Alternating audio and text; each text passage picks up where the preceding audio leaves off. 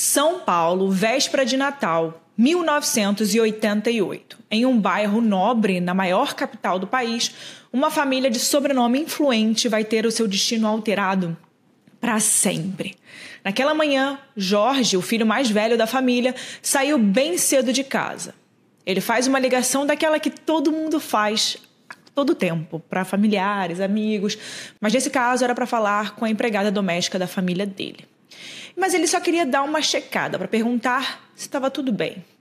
Mas a resposta que vem do outro lado da linha, pela empregada doméstica da família, acende no garoto de 18 anos um alerta. Ela diz: Não, não está tudo bem. O que o Jorge não sabia até então é que aquela frase tão simples e direta iria desencadear numa série de acontecimentos tristes e até bizarros, que mais do que mudar a dinâmica da sua família inteira também iria mudar a sua vida. Aqui é Erika Miranda, esse é mais um episódio do Casos Reais. Se você ainda não me conhece, eu peço a você que vá lá no meu Instagram, arroba Mirandas com S no final. Lá eu sempre posto muitas coisas, além de true crime, além de casos. E também, se tiver qualquer coisa, atualização sobre qualquer caso, sempre vai estar lá ou no meu Instagram, ou no Instagram do Casos Reais, que é arroba Casos Reais Oficial. E se você postar nos seus stories que você está vendo esse caso aqui, compartilhar, eu sempre compartilho de volta. E aí eu recebi esses dias uma pessoa falando: Ah, Érica, mas você nunca recompartilha o meu. A pessoa tinha o perfil dela no Instagram fechado. Não dá pra gente ver, gente. Então, quem tiver o Instagram fechado, eu nunca vou conseguir recompartilhar, tá bom? Queria pedir desculpa que eu tô aqui sem fundo vocês devem estar se perguntando, Érica, meu Deus, o que aconteceu, Érica? Onde você está? Cadê o seu fundo? É, gente, estou em período de mudança, tá? Estou saindo de Nova York para algum lugar que vocês vão descobrir. Então, se você não sabe, quer saber mais, se você nem sabe que eu moro em Nova York, vai lá no meu Instagram que por lá você vai saber o que acontece na minha vida, aonde eu estou, aonde eu estou indo. Lá você vai contar, acompanhar em tempo real. Então, estou em mudança e mesmo com mudança, não estou deixando de trazer conteúdo. Então, por isso que eu peço, por favor, a única coisa que você pode fazer é me retribuir dando um like, compartilhando, comentando, fazendo alguma coisa para interagir. É muito importante para mim que você interaja com esse conteúdo, porque a plataforma consegue perceber que você gosta e manda para outras pessoas. É só isso sim que eu peço, é a única coisa que eu posso pedir para vocês. É, esse é o meu trabalho e para mim ajuda muito. É, passando para avisar que nosso podcast está funcionando em todas as plataformas, teve um probleminha, mas então, se você ainda mais puder compartilhar com as pessoas nos seus stories, vai me ajudar muito, porque a gente teve uns problemas recentemente e isso diminuiu é, aí os nossos ouvintes. Então agora vamos parar de conversa e vamos para o caso da semana. E esse é o caso do crime da Rua Cuba.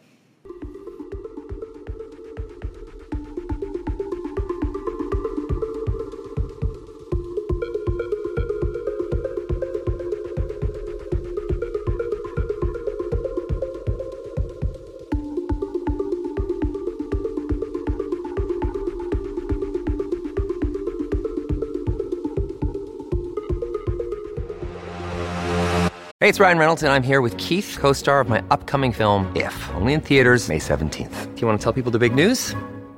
All right, I'll do it. Sign up now and you'll get unlimited for $15 a month in six months of Paramount Plus Essential Plan on us. Mintmobile.com slash switch. Upfront payment of $45 equivalent to $15 per month. Unlimited over 40 gigabytes per month. Face lower speeds. Videos at 480p. Active Mint customers by 531.24 get six months of Paramount Plus Essential Plan. Auto renews after six months. Offer ends May 31st, 2024. Separate Paramount Plus registration required. Terms and conditions apply if rated PG.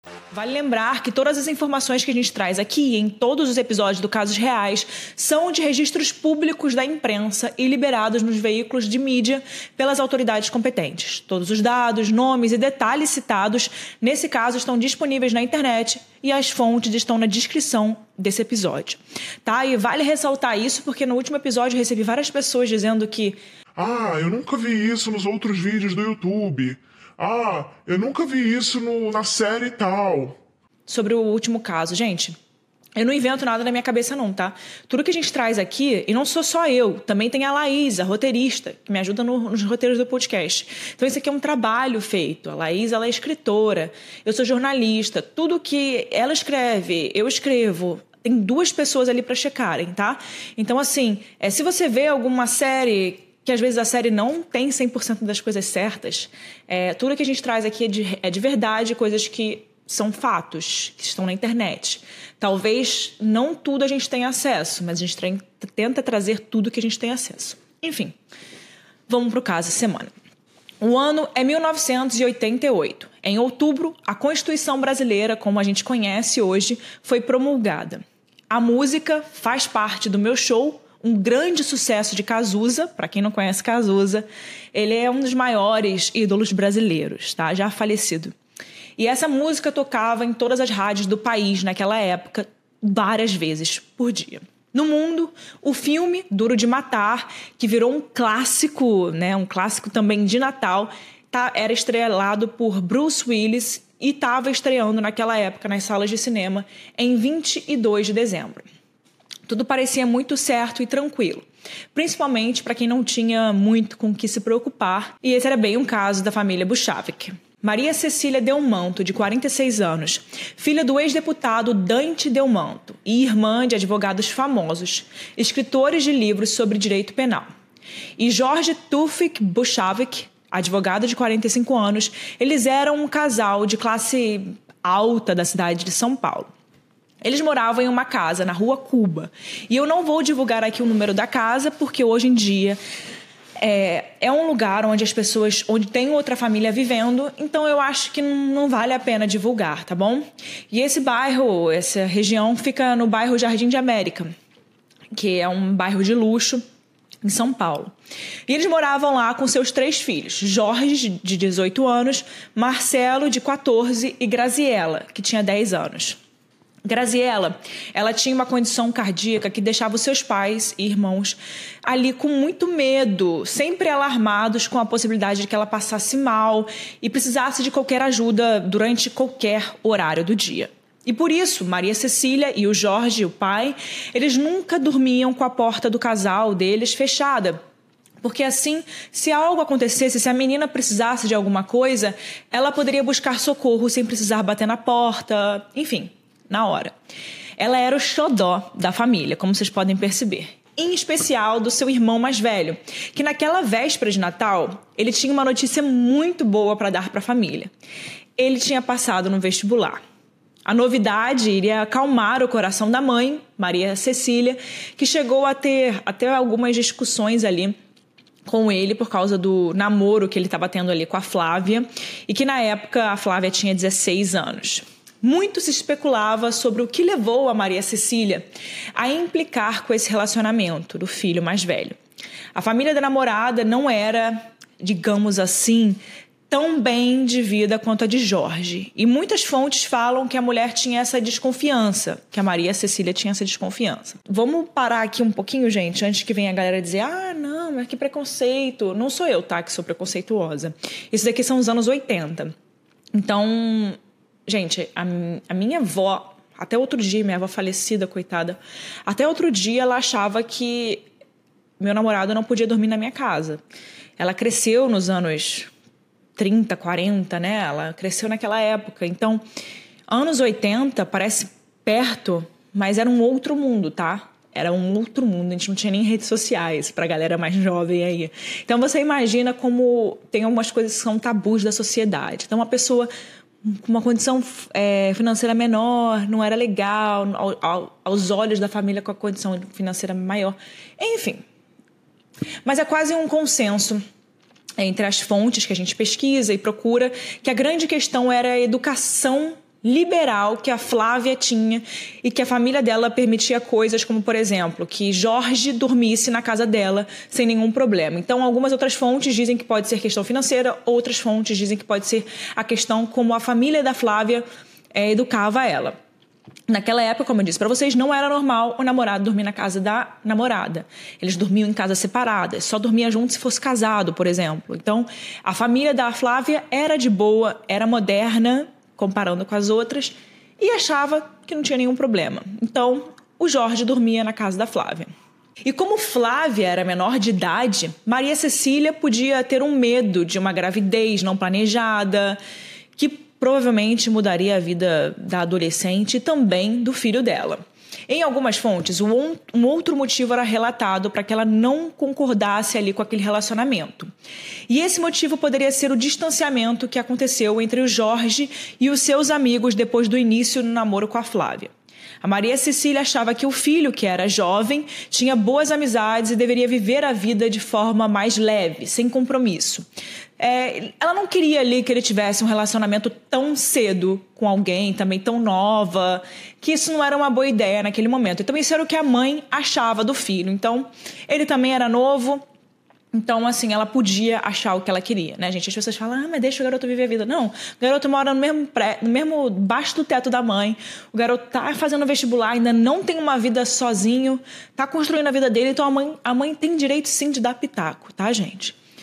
Uma outra possibilidade é que talvez a família é, Buchabe, que via ela como uma distração em um ano muito importante de vida do Jorge, porque ele estava cursando pré-vestibular, porque ele estava tentando entrar numa universidade prestigiada de direito. E a família toda estudava, todos advogados, criminalistas. Então imagina o que, que eles não. A pressão que o menino não devia sofrer naquele ano, a gente sabe como um ano de pré-vestibular, de. Nossa, é um saco. É, literalmente, é muito. Eu acho que foi um dos anos mais difíceis da minha vida. Depois, depois de me mudar para os Estados Unidos, que se morar fora do país também é muito difícil, eu acho que os anos mais complicados ali é aquele momento de pré-vestibular, que também é um momento muito ruim da vida do jovem, né? Você está ali é, adolescente, mas você vê que você já tem que começar a ter responsabilidade. Então, é um, é um período muito conturbado da vida. Enfim, é, talvez por causa dessa resistência da mãe, o Jorge começou a dar o seu jeito alternativo, é, digamos assim, de estar com a namorada dele. E naquela véspera de Natal, foi o jeito que ele arrumou. E como clássico, no dia 23 de dezembro, a família toda se juntou para jantar e estar junto. Em seguida, Jorge Tufik e os seus dois filhos foram à casa de um amigo, enquanto a Maria Cecília, Graziella e as funcionárias Maria e Olinda, que trabalhavam e dormiam na casa da Rua Cuba, ficavam embalando os presentes de Natal que ainda precisavam de embrulho. Foi em algum momento dessa noite que o Jorge contou para todos que passou no vestibular, Jorge Filho, né? Algo pelo qual ele vinha sendo cobrado o ano inteiro enquanto ele fazia ali o cursinho dele. Ele disse que ele foi aceito em uma faculdade de direito, que era basicamente o sonho da família inteira. Então foi ali um presente de Natal antecipados ali e essa conquista do filho. Logo cedo, na manhã do dia 24 de dezembro, o Jorge deixa um bilhete e sai de casa, sem causar ali nenhum tumulto. Ele vai para casa da namorada, Flávia, que não entende a razão que ele está fazendo ali, né, naquela hora do dia, logo de manhã, e recebe a justificativa de que Jorge não estava conseguindo dormir em casa. Segundo algumas fontes, em determinado momento, ele pede para que ela se mantenha acordada até que ele dormisse, já que ele tinha pesadelos ali recentemente e não queria viver a sensação de estar acordado sozinho. Enfim, pouco tempo depois, por volta das oito e meia, nove da manhã, ele liga para casa e pergunta a uma das funcionárias que atende aquela ligação e diz: E aí, tá tudo bem? Só que o Jorge foi surpreendido pela empregada porque ela disse que não, não estava tudo bem. E mesmo sem ela saber onde ele estava ou por que, talvez ele precisasse urgentemente para casa. A empregada da casa dos Delmanto que disse a Jorge que seus pais ainda não tinham acordado, o que não era normal, já que eles acostumavam acordar lá pelas sete da manhã e o despertador, programado para sete e meia, só para garantir, né, tinha tocado nessa hora e não parou mais de tocar. Naquela época, o despertador tocava até alguém ir lá e desligar manualmente, o que não aconteceu. Para piorar, eles estavam com a porta do, do quarto trancada, o que era muito estranho. Eles nunca trancaram a porta da, do quarto, né? Por causa da Graziella. A gente já tinha falado sobre isso, né? A empregada disse a Jorge que estava muito preocupada por seus pais talvez terem passado mal, alguma coisa ter, alguma coisa aconteceu ali. Nesse ponto, as informações que a gente encontrou para o roteiro são meio estranhas. Em alguns lugares é contado que o Jorge pediu à empregada para que ela pegasse uma escada e fosse olhar pela janela da varanda para ver se os pais estavam em casa e, e como eles estavam. E em outros é dito que a mulher contou para Jorge que conseguiu ver pela janela que seus pais estavam na cama, debaixo das cobertas, mas que não atendiam às batidas na porta, nem na, né, nem na janela também, que eles chegaram lá e bateram na janela. Então a gente não sabe direito o que aconteceu naquele momento. Alarmado, Jorge foi direto para casa e houve uma discussão sobre se eles deveriam arrombar a porta ou se não deveriam. E como ele era, ele era o mais velho da família e seus irmãos eram duas crianças, o Jorge disse que eles não arrombariam a porta, porque poderia ter um ladrão ali dentro. Já era pela hora do almoço quando Jorge saiu pelo bairro para poder buscar ajuda e encontrou uma viatura da polícia. Ele contou para os policiais ali o que estava acontecendo e disse que ele estava muito preocupado. E ele pediu para que os policiais fossem até a casa para poder ajudar ali um pouco nesse momento. Eles chegaram né, na casa, bateram na porta, na janela e nada. Os policiais decidiram arrombar a porta que estava trancada e eles conferiram. Não tem ladrão nenhum. Eles encontraram Maria Cecília e Jorge Taufik Buchabek deitados, debaixo da coberta, como se estivessem dormindo. Mas a realidade era outra. A polícia constatou que eles estavam sem vida.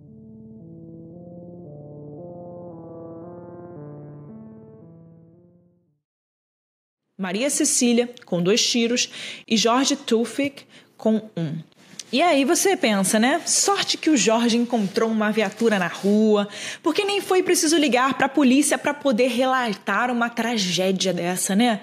As coisas foram feitas de forma rápida e a investigação correu super bem. Melhor do que se ainda tivesse que ligar para a polícia e a cena do crime fosse contaminada, né? Errado. Muito errado. O que transforma o crime da Rua Cuba em um grande mistério, o mistério da Rua Cuba, é justamente a investigação atrapalhada e enviesada de uma corporação que naquela época queria mais estar nas manchetes e alimentar a opinião pública com muito sensacionalismo e sensacionalismo barato do que de fato solucionar o crime. Ter policiais em casa descobrindo os corpos de Maria Cecília e Jorge Tufik não só não ajudou ninguém, como também atrapalhou muito. As crianças ficaram visivelmente abaladas com a notícia, assim como Jorge e a empregada. Mas eles não tiveram tempo para processar aquele choque. E os maiores de idade da residência começaram a colaborar com as investigações ali mesmo, naquele momento. Naquela véspera de Natal choveu muito, com raios, trovões, e talvez por isso ninguém escutou os tiros que tiraram a vida de Maria Cecília e Jorge Turfey. Mas isso não explicaria, por exemplo, como a cadela da família, uma dálmata chamada Diana, não latiu ao ouvir os barulhos de tiros. Alguém entrando, tiro, as pessoas sendo mortas, talvez algum grito, ninguém escutou nada. Um vizinho que tinha um viveiro de pássaros disse que seus animais se assustaram em algum momento durante a madrugada e isso foi levado em consideração pela, pela polícia para poder determinar mais ou menos a que horas os tiros foram dados. Era ali mais ou menos o único tipo de barulho que eles tinham, é, de algum tipo de. Uh, como que eu digo, gente? De algum tipo de e não tinha, não tinha nada. Então aquilo era a única coisa que eles tinham para poder dizer: ah, talvez foi essa hora aqui do dia, porque era a única coisa. A casa também não tinha sinais de arrombamento, exceto pela porta do quarto, que a polícia precisou abrir à força, né, e acabou retirando as dobradiças. Além de estar tudo organizado na casa, o que não acontece quando alguém invade uma casa para poder assaltar, roubar e fica procurando as coisas, jogando coisas por todos os cantos. A casa tinha uma espécie de cerca também viva nos muros que tinham muitas plantas por toda aquela cerca. E elas não estavam danificadas, o que indicava que ninguém pulou o muro. O modo como os corpos estavam arrumados, deitados como se estivessem dormindo, também chamou muito a atenção. Isso demonstrava que o assassino não só teve tempo para poder matar e arrumar os corpos depois da morte, como também teve frieza suficiente para poder fazer isso. Um crime passional? Talvez de alguém que era emocionalmente envolvido com aquelas pessoas? Enfim, é, essa questão também da tem dois pontos aí. Dizem que talvez a casa não precisasse ter sido arrombada porque talvez a família deixasse a porta aberta. Eles tinham esse costume ali entre a família de deixar a porta aberta. Naquela época, talvez pudesse ser mais comum, pudesse. É, e também dizem que na, ninguém escutou nada justamente por causa disso, porque a porta não precisou ser arrombada, ninguém precisou fazer barulho, a porta estava sempre aberta. Essa é a teoria. E também dizem que a cachorra não latiu, por que será? Dizem que a cachorra talvez tenha sido dopada, alguém tenha dado algo para ela, enfim, não reagir. Essas são ali algumas teorias, né? Logo, a primeira linha da investigação dizia que provavelmente foi alguém dentro da casa, que tinha acesso ali a, chaves e poderia transitar sem causar tumultos.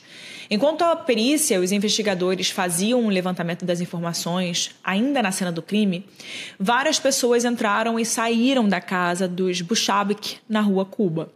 É possível que cerca de 40 pessoas tenham entrado e saído do quarto de Maria Cecília e Jorge. Ou, ou seja, saíram, entraram mais de 40 vezes na cena do crime naquele dia policiais, peritos, amigos, familiares, enfim, pessoas à procura de respostas ou apenas para poder viver o luto mais perto das vítimas. A imprensa ficou sabendo dessa pauta super quente e de toda a comoção da tragédia de uma família de sobrenome importante e logo tratou de correr e ir até lá, trazendo ainda mais gente curiosa até o local até a Rua Cuba.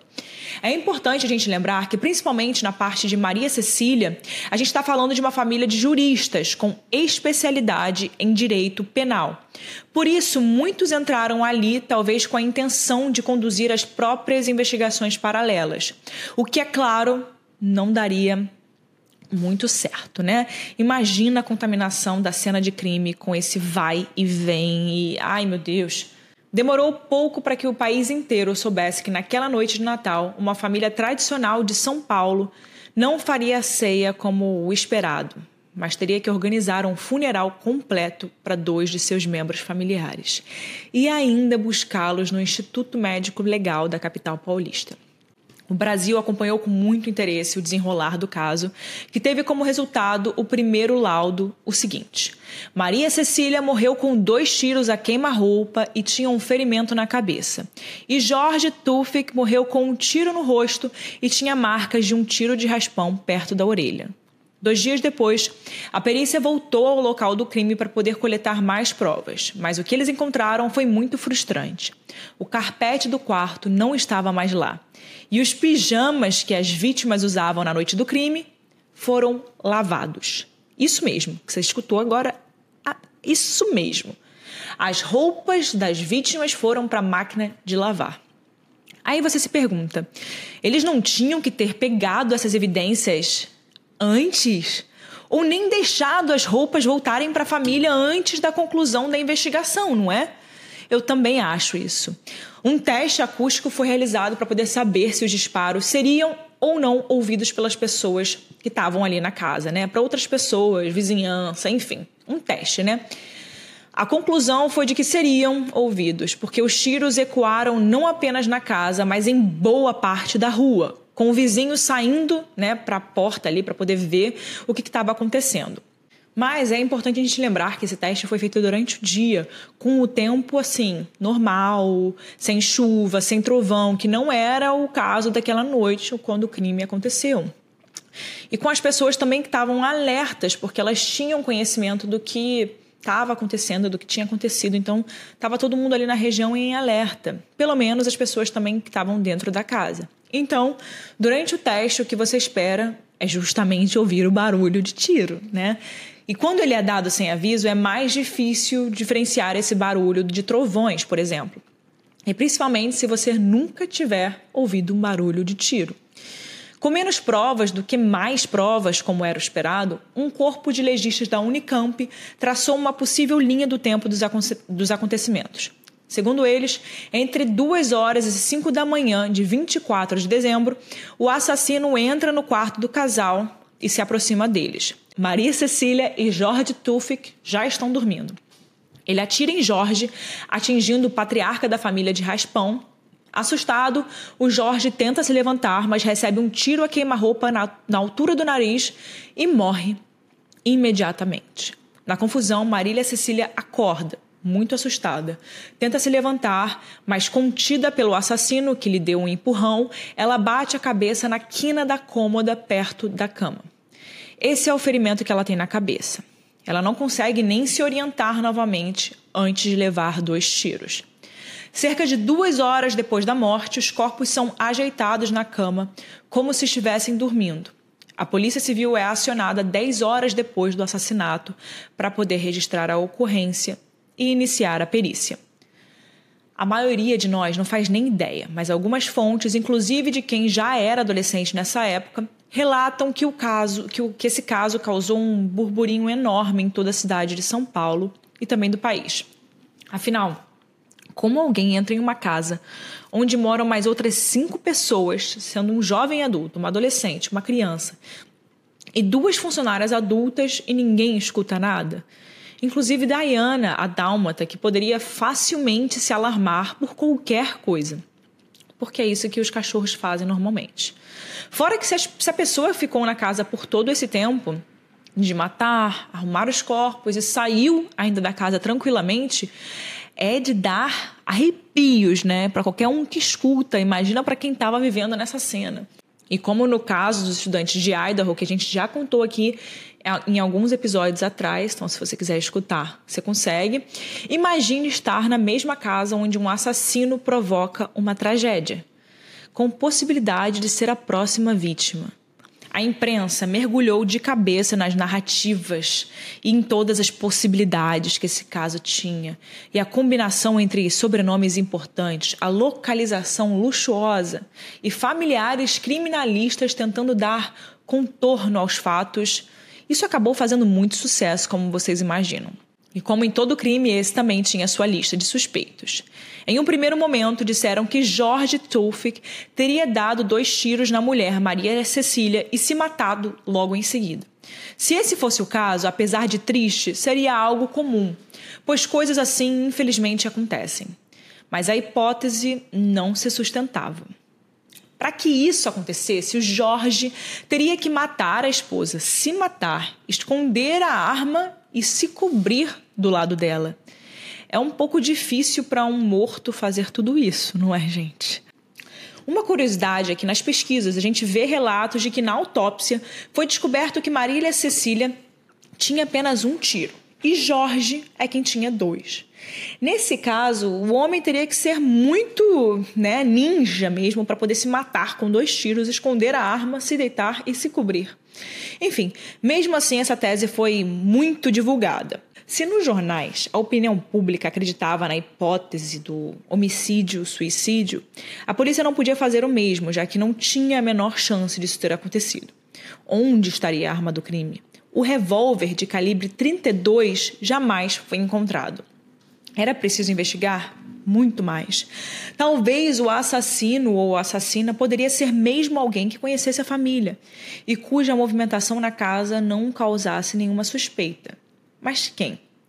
As duas crianças foram imediatamente descartadas como suspeitas, porque, pelo óbvio, elas não fariam aquilo sem pelo menos causar uma enorme bagunça.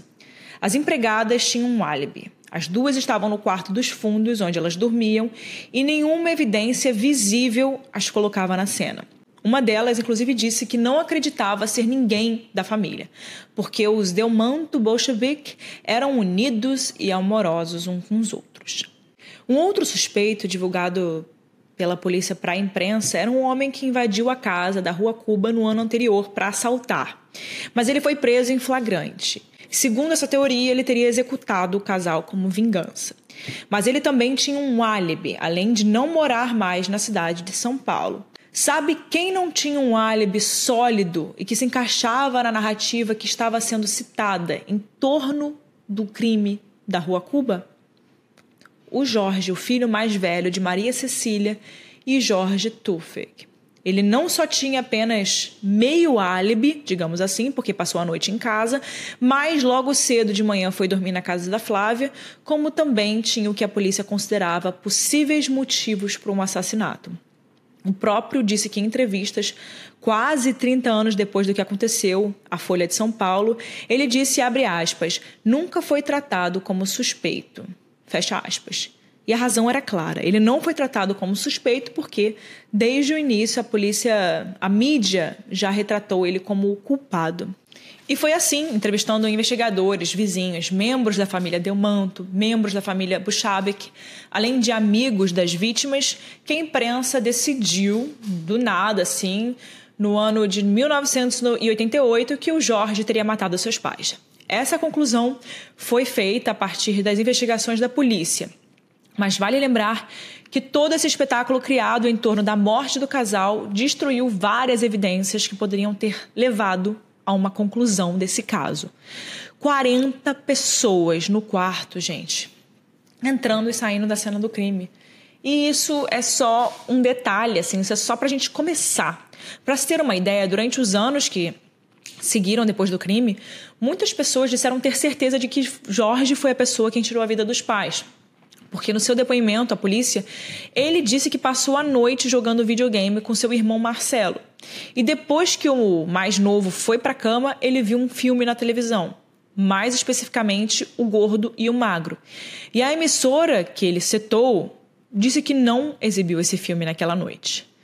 Existe uma boa chance dele ter apenas se confundido, porque uma pessoa culpada não seria tão precisa com uma mentira que poderia ser facilmente checada. Mas para muitas pessoas foi esse o detalhe que entregou o assassino. As razões mais cotadas aí para que Jorge tenha tirado a vida dos seus pais por conta própria eram o seu namoro e sua vida estudantil, né? A sua vida ali acadêmica que estavam fazendo muita pressão em cima dele. Uma linha de investigação apontava para uma discussão entre Jorge e sua mãe sobre o namoro com Flávia. Em certo momento, ele perdeu o controle, atirou em Maria Cecília, na mãe, e ele foi flagrado pelo pai. Logo, ele atirou no pai também. Outra tese que não se sustentou, porque o Jorge só seria flagrado pelo pai se ele já estivesse dormindo nessa hora, ou seja, se ele já estivesse na cama. E segundo os legistas da Unicamp, o Jorge, o pai, morreu primeiro.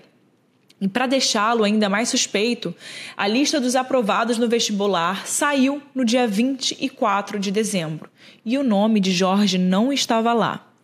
Essa mentira também foi um combustível, como vocês devem imaginar, para que a imprensa fizesse dele quase que um assassino confesso. Embora o Jorge sempre afirmou que ele era inocente e que daria quantos depoimentos fossem necessários porque ele não tinha tirado a vida dos pais. Outra informação que bagunçou a vida de Jorge e o que provavelmente fez com que ele imediatamente fosse representado por um dos advogados da família de sua mãe foi a de que na noite do dia 23 ele ligou para a namorada, né, a Flávia, mais ou menos à meia-noite e disse que não dormiria na casa dela como eles tinham combinado, porque uma visita inesperada tinha chegado na casa deles. Aí ela se surpreende com ele chegando tão cedo às sete da manhã e uma discussão acontece ali entre os dois. Ele fica impaciente e resolve ir embora. E a ligação que ele fez para a casa dele pode ter sido de dentro da casa da Flávia ou de um orelhão próximo à residência, da, à residência dela. E naquela época era normal a gente telefonar de um orelhão. Se, por um lado, ele não era o culpado e não queria se aproximar dessas suspeitas, por outro, ele tinha um comportamento que chamava a atenção de forma negativa. Dias depois da morte dos pais, ele foi visto passeando no shopping e nadando em um clube, como se ele não estivesse vivendo o luto da forma que as pessoas esperam. O fato dele ter pulado o carnaval de 1989 com muita naturalidade foram acontecimentos que levantaram suspeitas ainda maiores é, em cima dele, né? já que a mídia estava noticiando cada passo que o Jorge dava. Loucos ali por um furo de reportagem. Mas a verdade é que, mesmo com todo esse estardalhaço causado pela imprensa e a investigação, por vezes, muito mal feita pela polícia, praticamente deixou de lado todas as linhas de investigação em potencial para focar apenas em incriminar Jorge, o filho mais velho. Então, nada se concretizou. O Ministério Público até ofereceu a denúncia, mas ela nunca foi aceita por falta de provas. Assim, o crime da Rua Cuba nunca foi a julgamento, nunca incriminou ninguém e nenhuma tentativa de reabrir o caso depois que ele foi fechado teve sucesso. Em 1998, pelo menos para a suspeição de Jorge, o crime já estava prescrito. Mas se você acha que termina aí, calma que tem mais. Um crime sem solução deixa todo mundo ali à espera por respostas, criando coisas na cabeça. Vem as teorias da conspiração, o que dá palco para muitas coisas, né? E eu não posso deixar de comentar as teorias da conspiração que até os dias de hoje rondam esse caso. Então, vamos para a parte que vocês gostam, que são as teorias. Uma teoria que é bem improvável, mas não é impossível, é a de que Jorge, o pai, tenha realmente matado a esposa e tirado a sua vida logo em seguida. Mas nessa madrugada, Jorge, filho, ouviu tudo. Foi até o quarto ver o que tinha acontecido e se deparou com aquela tragédia. E vindo de um berço de criminalistas em uma tradicional família paulista de, dos anos 80, o Jorge não queria deixar que as pessoas vissem os seus pais naquele estado, inclusive a sua mãe de camisola. Então ele arrumou todo mundo, saiu, foi para casa de Flávia, ainda em choque com tudo o que tinha acontecido, e depois tudo acontece como a gente já narrou por aqui. O que corrobora essa teoria é que, além da linha do tempo dos acontecimentos bater com a linha do tempo do início da manhã de Jorge, ele estaria em posse da chave reserva do quarto dos pais e pode ter trancado a porta por fora. E quando ele foi para a casa da Flávia, ele pode ter jogado a arma fora para poder fazer parecer uma execução. A segunda teoria dá conta de que o Jorge pai matou Maria Cecília e foi flagrado pelo filho, que, desorientado naquele momento, deu dois tiros no pai, sendo um de raspão e o outro a queima-roupa, na altura ali do nariz. E depois arrumou os corpos na cama e saiu de casa.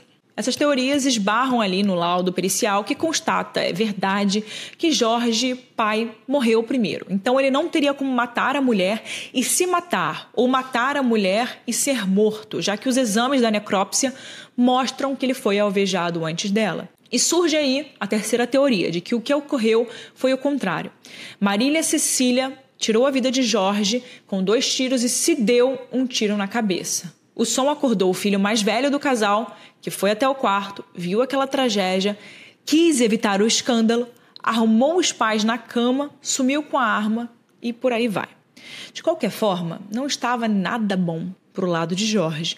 Ou ele tirou a vida de um dos seus pais, colocou o casal morto na cama, fez uma cena e sumiu com a arma do crime, ou ele não matou os pais. Mas mexeu na cena e ainda sumiu com a arma do crime. Qualquer forma, ele poderia sofrer, sofrer graves consequências jurídicas por causa de tudo isso. Mas ele se manteve firme na alegação de inocência em todas as teorias, e sem provas contra ele, o processo caiu. Jorge não foi sentenciado como culpado, mas para a opinião pública, ele não era inocente. O buraco entre essas duas realidades poderia acabar com as suas expectativas de um bom futuro, ou, ou estremecer a sua relação com seus irmãos mais novos mas não foi isso que aconteceu. Atualmente, Jorge Delmanto Buchabic é um famoso advogado de São Paulo e trabalha em parceria com seus irmãos, Marcelo Delmanto Buchabic e Graziela Delmanto Buchabic Fonseca Rodrigues. Ele até ficou em holofote em 2018 por representar um dos réus da Operação Lava Jato. Então ele trabalhou ali na Operação Lava Jato, o que é uma coisa de muito prestígio para qualquer advogado criminalista. Vocês devem imaginar, né? Ele então passou no vestibular, se formou, mas não sem emoção, né? Faltando poucas semanas para a formatura, a instituição de ensino em que ele estudava acusou Jorge de falsificar cheques para pagar a matrícula. Ele precisou ser aceito em uma outra universidade para poder se formar em direito.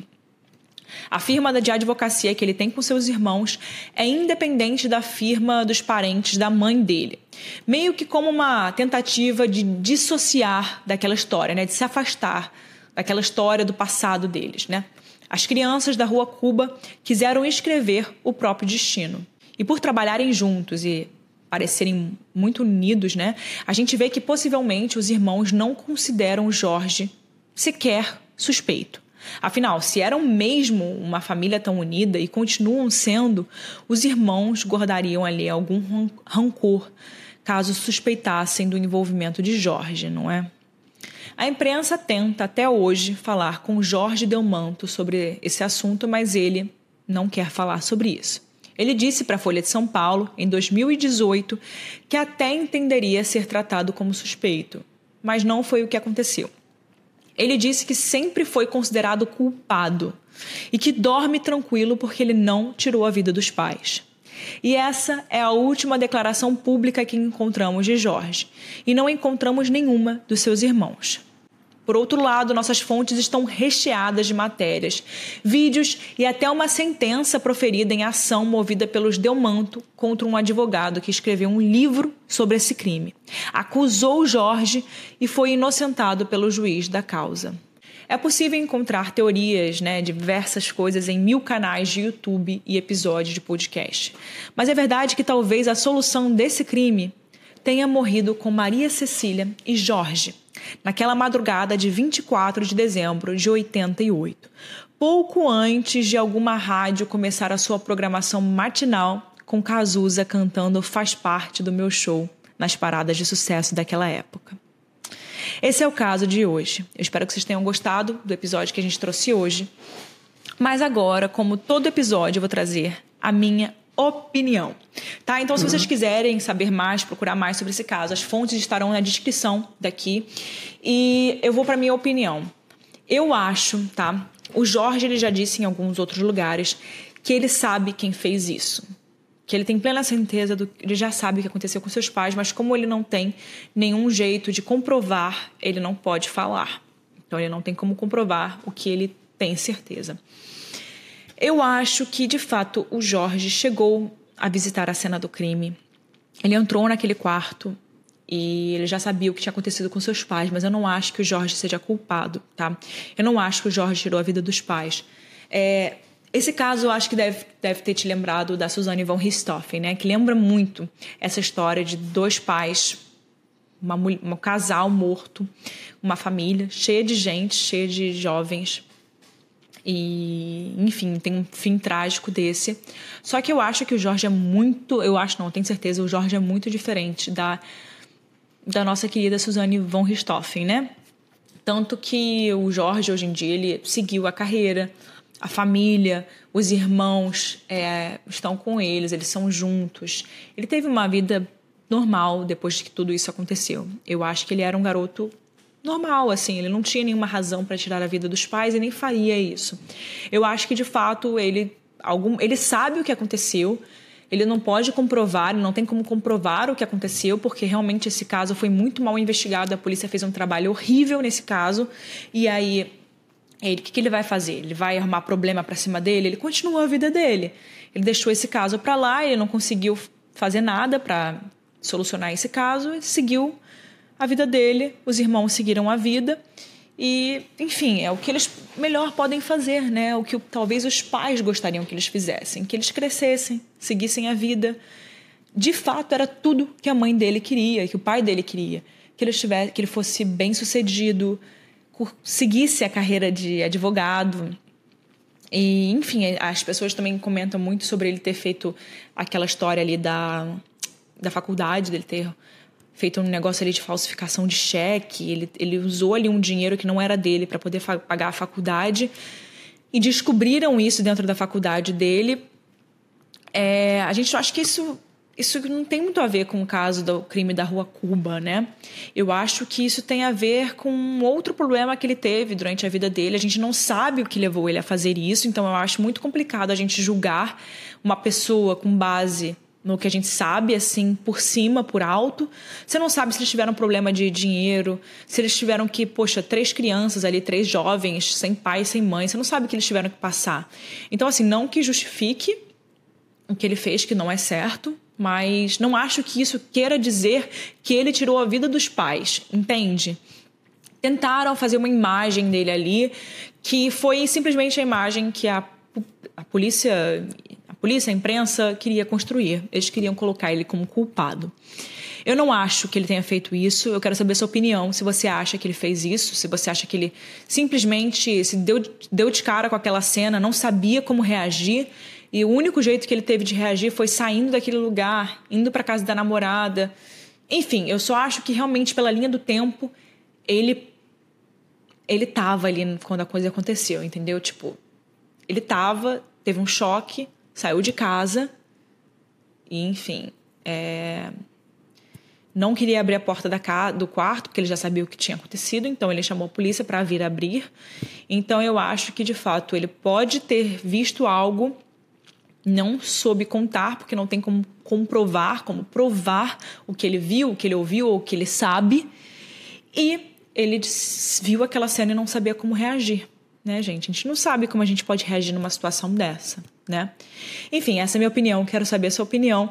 Deixa aqui nos comentários, sempre tem uma parte aqui embaixo, em qualquer lugar que você estiver ouvindo, que você consegue deixar a sua opinião. Quero muito saber o que, você acha. Eu, eu sempre olho toda hora, gente, eu fico dando refresh, sabe? Para poder ver o que, que vocês estão falando. Então, esse foi o caso essa semana. Não deixe de interagir em qualquer rede social que você estiver escutando, é muito importante para mim. E é isso, vejo você semana que vem com mais um caso aqui no Casos Reais. Tchau, pessoal!